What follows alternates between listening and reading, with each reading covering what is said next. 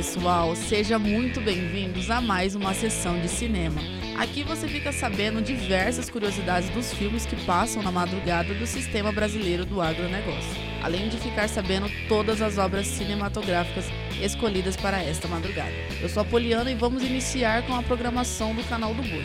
Anjo e Bandido é o primeiro filme dirigido por James Edwards, escritor e roteirista especializado em faroestes. A trama conta com a atuação de John Aine, que dá vida ao pistoleiro Quant Evans, que está ferido e busca ajuda em uma fazenda. Ele se apaixona por Penélope e está disposto a largar a vida do crime para se casar com a donzela. Mas será que seus inimigos vão deixar eles terem um final feliz? Bom, o próximo filme é de 1973 e é do gênero de faroeste. Conta a história de ex-soldados nortistas que foram obrigados a manter um contingente, mesmo após o fim da Guerra Civil Norte-Americana, para capturar ex-soldados sulistas que estavam usando as fardas para realizar crimes. Bom, você pode conferir a este clássico em Caçador de Fugitivos. Mas ainda falando em Guerra Civil, mas vamos mudar aqui um pouquinho a obra.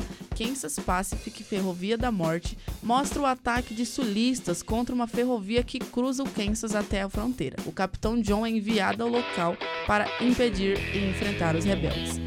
E vamos para a última obra cinematográfica aqui do canal do Boi. Trilha Indomável que viaja diretamente para o século XX, no violento oeste norte-americano que está sendo assombrado por um assassino e ladrão. John McQuay é chamado para deter o assassino e em troca terá sua liberdade garantida. Tiros e muita ação não falta neste clássico de faroeste.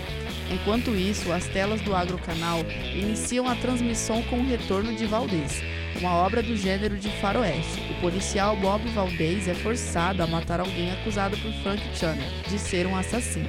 Bob decide pedir ajuda financeira para Chandler, mas é ridicularizado e quase morto por um de seus capangas. Tempos depois, Valdez se recupera e envia um recado a Chandler de que está voltando. Você assiste depois Sem Lei e Sem Alma, filme indicado ao Oscar de melhor som e melhor edição em 1958. É um drama sobre o homem da lei, que resolve se aposentar e passar os dias com a família no Arizona.